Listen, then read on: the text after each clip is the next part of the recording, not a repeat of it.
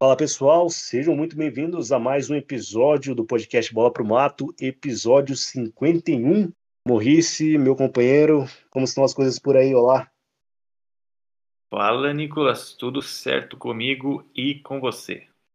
Tudo tranquilinho. Vamos aí para mais um episódio, passar essa semana futebolística, falar aí da Libertadores, tivemos aí os times brasileiros entrando em campo pelas oitavas de final da Copa Libertadores. Vamos fazer um panorama aí do, dos desempenhos de cada equipe. Falar também dos brasileiros que entraram em campo na Sul-Americana. Teve Santos ganhando, teve o Bragantino também conseguindo um bom resultado. E também vamos falar um pouquinho do mercado da bola na Europa. Algumas movimentações interessantes, principalmente envolvendo o Paris Saint-Germain e também o Messi. O Messi está próximo, muito próximo aí de renovar o contrato com o Barcelona e o PSG segue reforçando seu time. Vamos aí dar todos os destaques e detalhes destes temas a partir de agora.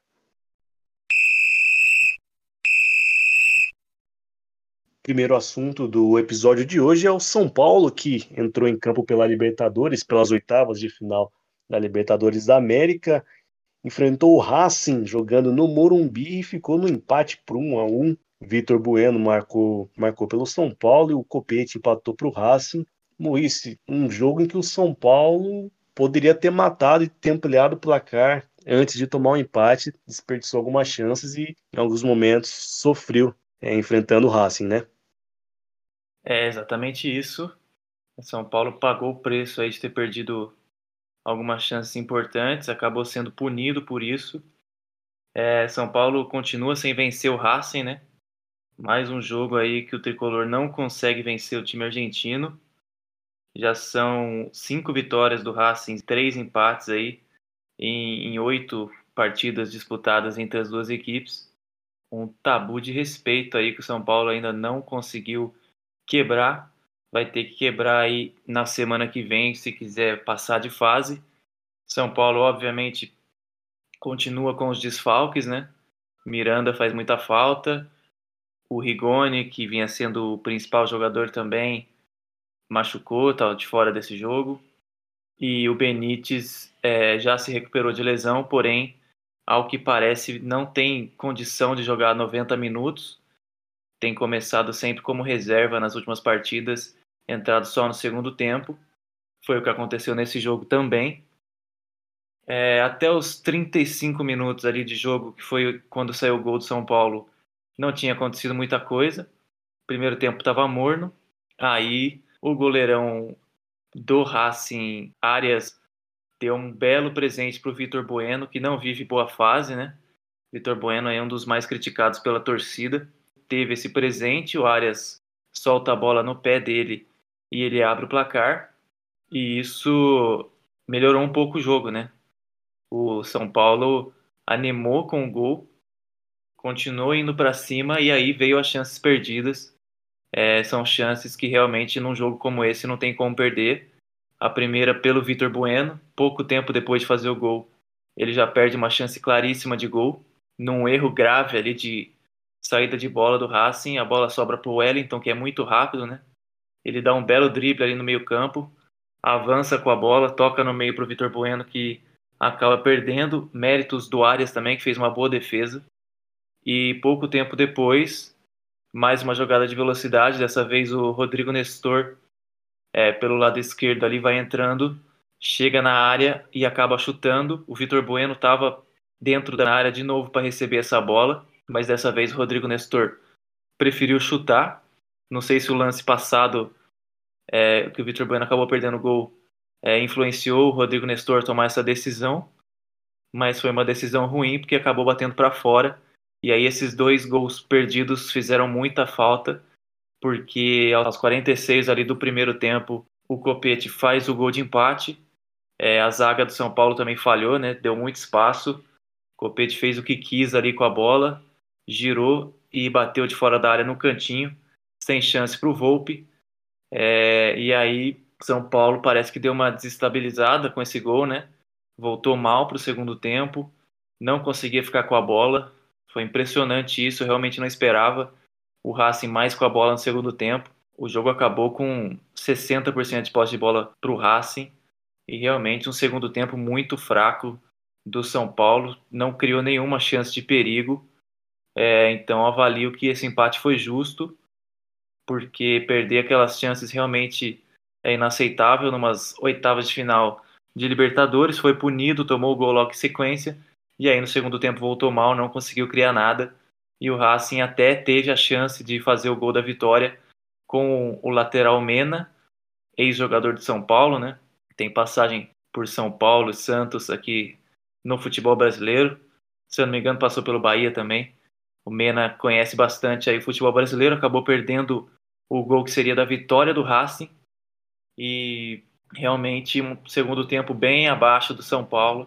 Semana que vem vai ter que remar muito para conseguir essa vitória aí, coisa que nunca aconteceu, né? O São Paulo nunca venceu o Racing na história de confrontos entre as duas equipes. Pois é, vai precisar agora ou quebrar essa, essa escrita ou pelo menos empatar marcando pelo menos dois gols para conseguir a classificação aí o São Paulo, que volta a enfrentar o Racing né, na próxima terça-feira às nove da noite lá na Argentina. Mas antes disso, o tricolor entra em campo pelo Campeonato Brasileiro neste sábado às cinco da tarde contra o bom time do Fortaleza. Vamos seguir aqui com o giro pelos brasileiros que entraram em campo nessas oitavas de final da Libertadores. São Paulo jogou na terça-feira, o Atlético Mineiro também jogou na terça foi até La Bomboneira enfrentar o Boca Juniors e conseguiu até que um bom resultado, ficou no 0 a 0 um jogo bem travado, bem truncado. O Galo até começou é, criando algumas oportunidades, mas sem muito perigo. Foram dois chutes do Hulk que não assustaram tanto o goleiro do Boca Juniors. E o Boca também não criou nada de muito é, que levasse muito perigo ao goleiro Everson até ter um gol anulado aos 34 minutos. O Boca chegou a fazer um gol que foi anulado ali pela arbitragem, num lance bem polêmico, ficou parado por mais de seis minutos. O jogo é, foi, o lance foi sendo revisado pelo VAR, o juiz acabou decidindo aí por uma falta é, em cima do defensor do Atlético Mineiro e anulou o, o gol. Ao meu ver, não foi falta, acho que foi um lance de jogo ali, é, mas teve muita pressão dos jogadores do Atlético, enfim, o juiz acabou anulando o gol do Boca Juniors. E até curioso, né, que normalmente a gente vê é, a arbitragem pendendo mais para times argentinos na Libertadores, dessa vez pendeu aí uma decisão para o time brasileiro. Depois desse gol anulado, o Boca foi chegando um pouco mais, o Atlético foi recuando, mas ainda, ainda assim o Boca não chegou com tanta, com, com tanta intensidade. Porém, depois desse gol, é, tanto no primeiro tempo quanto no segundo tempo, o Atlético basicamente não atacou, não conseguiu chegar ao ataque, se defendeu ali e conseguiu segurar o Boca Juniors até o final, ficando nesse empate por 0 a 0 E até em cima do que eu estava falando da arbitragem, né, por causa dessa polêmica aí, é, muito tempo de discussão, os árbitros anulando o gol, os juízes responsáveis por esse jogo aí foram suspensos. O árbitro Andrés Rojas e o Derlis Lopes, que era o responsável pelo VAR, os dois foram suspensos aí pela Comebol, que divulgou uma nota falando que eles cometeram um erro aí na, de decisão e decidiram é, suspender aí a dupla. E aí até já embalo para falar também de erro de arbitragem que teve é, o Fluminense jogando também na Libertadores também na terça-feira. Fluminense, ao contrário do São Paulo e do Atlético que ficaram no empate, o Fluminense conseguiu a vitória por 2 a 0 mas também dependeu de um erro grosseiro de arbitragem. O Fluminense começou bem o, o jogo, atacando muito bem, criando várias oportunidades. E aí tomou esse gol que foi anulado, mas foi anulado de uma forma ridícula. Deram um impedimento no gol do Cerro Portenho, que claramente foi evidente que não estava. Tinha o um último jogador do Fluminense dando condição, o Bandeirinha, na, na, no momento do lance, marcou impedimento. O lance foi revisado pelo VAR e não conseguiram encontrar, é, não conseguiram ver que a posição do jogador do seu Portinho era legal, mas era gritante, assim, era gritante, não era milimétrico o lance. Tinha um jogador do Fluminense que dava muita condição, pelo menos uns dois, três metros, e simplesmente eles não viram é, deram até a justificativa que na hora de revisar o lance pegaram uma, uma câmera fechada e acabaram não vendo o último defensor do Fluminense, que é uma coisa, uma coisa absurda. É algo assim, é ridículo, ridículo, passou despercebido por tantas pessoas e acabou sendo de fato anulado esse gol do Cerro Portem. A partir daí, é, o jogo ficou equilibrado, né? Como, como eu falei, o Fluminense começou bem, o Cerro chegou, teve esse gol anulado. No segundo tempo, o Fluminense começou melhor e já marcou dois gols já em um curto espaço de tempo. Primeiro com o Nenê aos quatro do segundo tempo, depois com o Egídio aos 16. O Cerro ainda chegou mais algumas vezes, porém não conseguiu balançar as redes. Jogo bem equilibrado e que teve esse erro aí de arbitragem gritante que acabou interferindo no resultado. É, mas entre erros e acertos, entre essa confusão, o Fluminense conseguiu a vitória contra o seu Portinho jogando fora de casa e joga a partida de volta na próxima terça-feira às 7h15 da noite. Passando agora para os jogos de quarta-feira, o Palmeiras foi até o Chile enfrentar a Universidade Católica e venceu por 1 a 0, um jogo bem sofrido, gol de pênalti de Rafael Veiga, Morrice. É, realmente foi bem sofrido. É, esse Palmeiras do Abel Ferreira tem uma característica é, bem peculiar que simplesmente não precisa jogar bem para vencer os jogos, ainda mais em Libertadores. É um time que luta muito, um time muito competitivo. E é isso, né? Foi isso que aconteceu nesse jogo. O Abel destacou exatamente isso na coletiva, falou que o Palmeiras acabou não tendo uma exibição muito boa, mas foi guerreiro e conseguiu trazer o resultado para o Brasil. Um excelente resultado aí fora de casa. É, com essa vitória, o Palmeiras atingiu a maior invencibilidade fora de casa da história da Libertadores. Já são 13 jogos de invencibilidade. Última derrota fora de casa do Palmeiras na Libertadores foi em abril de 2019. Então, o Palmeiras bateu o recorde aí que era do River Plate de 12 partidas, agora detém esse recorde de invencibilidade fora de casa com 13 jogos. Realmente impressionante esse número. É muito difícil, né, jogar fora de casa na Libertadores. E o Palmeiras desde 2019 aí sem perder, mas realmente foi sofrido. Até a polêmica do pênalti ali, pouca coisa tinha acontecido. Alguns chutes de fora da área, mas é, dos dois lados, mas nenhuma chance clara de gol. Aí sai o pênalti para o Palmeiras, pênalti polêmico porque a bola bate na mão, porém antes bate na coxa do jogador da Universidade Católica. Então a bola desvia na coxa e logo em seguida bate no braço. Segundo os comentaristas, não era para ter sido marcado esse pênalti, mas o Rafael Veiga não tem nada com isso. Foi lá e converteu no final do primeiro tempo. Aí, no segundo tempo, vimos o Palmeiras até criando algumas chances no começo do segundo tempo, mas nada muito claro, nada que levasse muito perigo. E aí depois, essa última chance que o Palmeiras teve foi aos 25 ali do segundo tempo.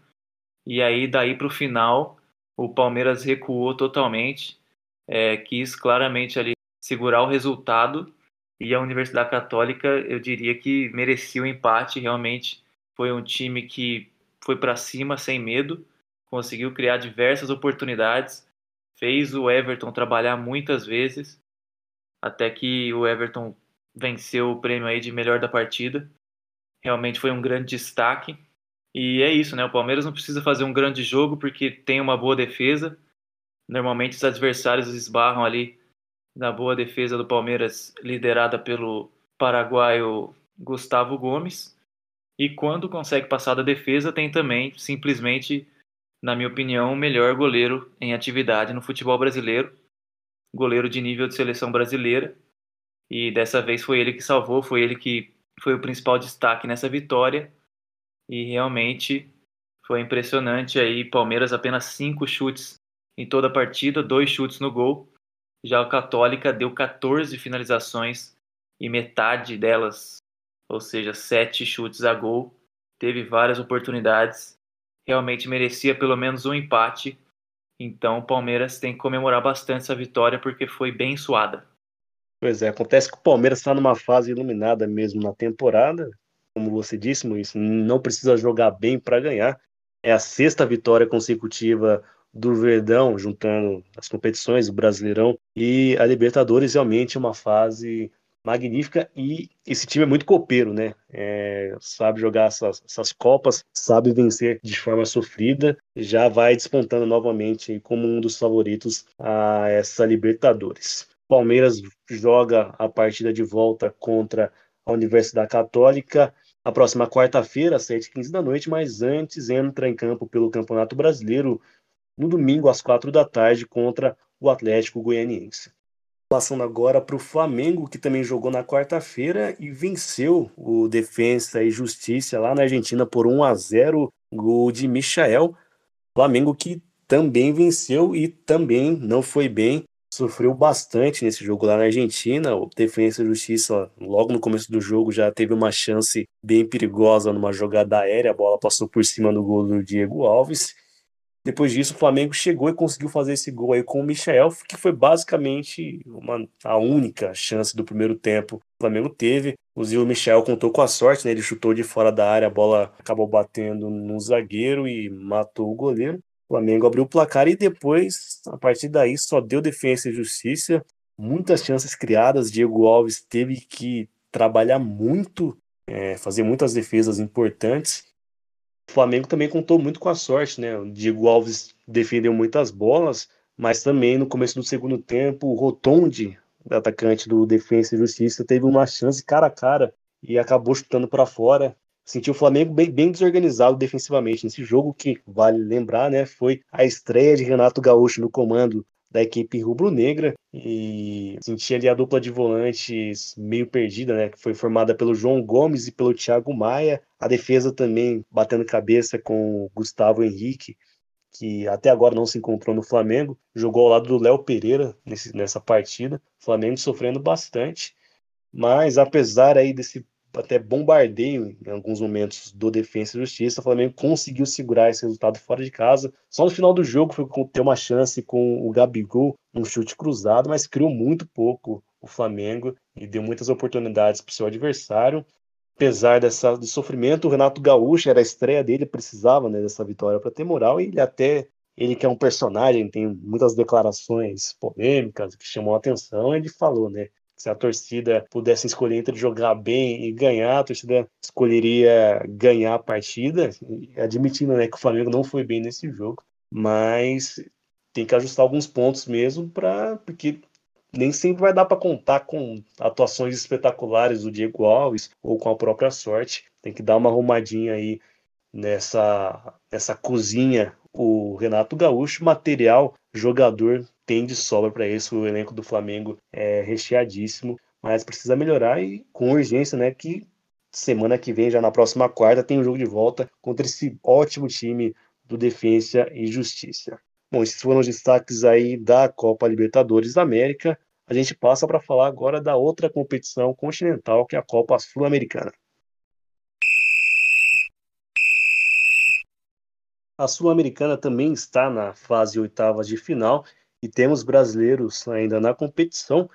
Na terça-feira, o Grêmio foi até o Equador e venceu a LDU por 1 a 0, vitória importante aí do Grêmio que começa a sua jornada ou seu trabalho aí, sua fase, sua nova fase, nova empreitada com Luiz Felipe Scolari no comando da equipe. O Atlético Paranaense outra equipe também que venceu fora de casa o América de Cali, 1 a 0 também para o Atlético Paranaense. Já na quarta-feira, quem venceu foi o Bragantino, jogando fora de casa por 2 a 0 mas vitória importante do Bragantino, esse ótimo time de Bragança Paulista, que vem fazendo aí um ótimo campeonato brasileiro e também conseguindo um bom resultado aí na Sul-Americana. E por último, o Santos venceu o Independente de Avejaneda por 1 a 0 na quinta-feira jogando dentro de casa lá na Vila Belmiro. Boa partida do Santos, né? Partida até que segura, sofreu um pouquinho, mas no geral foi bem a equipe Santista nesse, jogo, né, Maurício? É, acho que mereceu a vitória, sim. É, o primeiro tempo foi muito ruim, né? As duas equipes se respeitando muito. É, faltou ataque dos dois lados, realmente não tivemos nenhuma chance clara de gol. E aí no intervalo, muito provavelmente o Fernando Diniz com aquela delicadeza que ele gosta, né? Deve ter puxado a orelha de todo mundo. Com certeza não gostou do primeiro tempo. E aí o Santos realmente volta bem melhor no segundo tempo. Várias oportunidades de gol. É, começou cedo ali jogando bem. Já estava merecendo o gol, teve várias oportunidades. O goleiro do Independente fez uma bela defesa ali no escanteio. É, depois teve um chute de fora da área do Pirani que passou bem perto. Aí veio logo em sequência o primeiro gol do Santos, já estava merecendo, já era para ter feito 1 a 0 antes. É, uma bola que sobrou ali, o goleirão espalmou para o meio da área. Caio Jorge apareceu no momento certo, no lugar certo, fez o gol. Gol bem centroavante mesmo, pegando rebote de goleiro. 1 a 0 para o Santos. Poderia estar mais, né? Porque tivemos outras oportunidades. Mas aí o Santos até que sofreu um pouco. Algumas oportunidades em chutes de fora da área do Independente. Que o goleiro João Paulo começou a aparecer muito bem na partida aí nesse momento. Tivemos também uma, uma chance clara de gol ali proporcionada pelo Pará, né? Que é de longe o jogador mais criticado pela torcida santista. Ele erra ali um passe bem simples, acaba proporcionando o contra-ataque do Independente. O Independente faz o gol, um belo gol de cobertura, mas acabou sendo anulado. Realmente estava impedido, é, mas o erro do Pará causou aí na substituição dele. Logo em seguida, o Diniz já tira ele do jogo porque realmente foi um erro bem grave. Ah, aí depois o Santos meio que parou de jogar, ficou tentando se defender. O Independente também não, não criou nada demais, apenas de chutes de fora da área, como eu tinha dito. E depois teve uma oportunidade que a bola desvia e vai para escanteio, uma oportunidade boa de gol. E depois, no finalzinho do jogo, uma falta. Mais uma vez, João Paulo aparecendo muito bem, fez uma belíssima defesa nessa cobrança de falta muito perigosa do Independente. Então, realmente uma vitória boa do Santos, merecida. Porém, teve alguns momentos ali que faltou um pouco de atenção. Acabou flertando aí com o gol de empate, o Independente. Mas podemos destacar então o João Paulo, que fez uma partida segura. O Kaique também é impressionante, né? Como um garoto de apenas 17 anos de idade tem feito partidas muito boas, tem se mostrado que pode sim ser titular desse time. E o outro destaque, o Moraes, na lateral esquerda, foi muito elogiado e realmente fez um bom jogo. Jogo muito seguro defensivamente e apareceu no ataque também diversas oportunidades pelo lado esquerdo. Diniz com certeza ficou feliz com o desempenho do Moraes, que também é um, um jovem jogador que vem surgindo agora aí no Santos. Então, realmente, uma vitória importante jogando em casa contra um adversário que não está em um momento tão bom da sua história, porém é um adversário que sabe jogar esse tipo de competição, que sabe jogar mata-mata, time argentino duríssimo. Então, muito boa vitória, vitória merecida da equipe do Santos. É o Independente, conhecido aí como Rei de Copas, maior campeão da história da Libertadores. Então, o Santos consegue essa vitória. O Moisés citou, né? Pará errando mais uma vez. O Diniz deu uma chance para o Moraes na lateral esquerda, tirando o Felipe Jonathan, tem dado certo. Agora não sei o que, que ele está aguardando de dar mais sequência pro, pro Madison também, né? Teve em alguns jogos anteriores que o Madison foi titular, mas o Diniz ainda insiste no Pará que já pelo menos desde a final da Libertadores contra o Palmeiras entrou numa, num declínio gigantesco, erra bastante. Acho que tem que parar de insistir no, no Pará e dar mais chance ao Madison. Santos volta a jogar contra o Independente na próxima quinta-feira, às 7h15 da noite, lá em Avejaneda, o jogo de volta dessas oitavas de final. E antes disso, a equipe da Baixada joga pelo Campeonato Brasileiro no domingo, enfrenta o Bragantino, é, no domingo às 8h30 da noite. Passando agora para o último assunto do nosso programa, a gente vai falar um pouquinho do mercado da bola lá na Europa. Tem algumas notícias aí que estão agitando o mercadão lá no velho continente.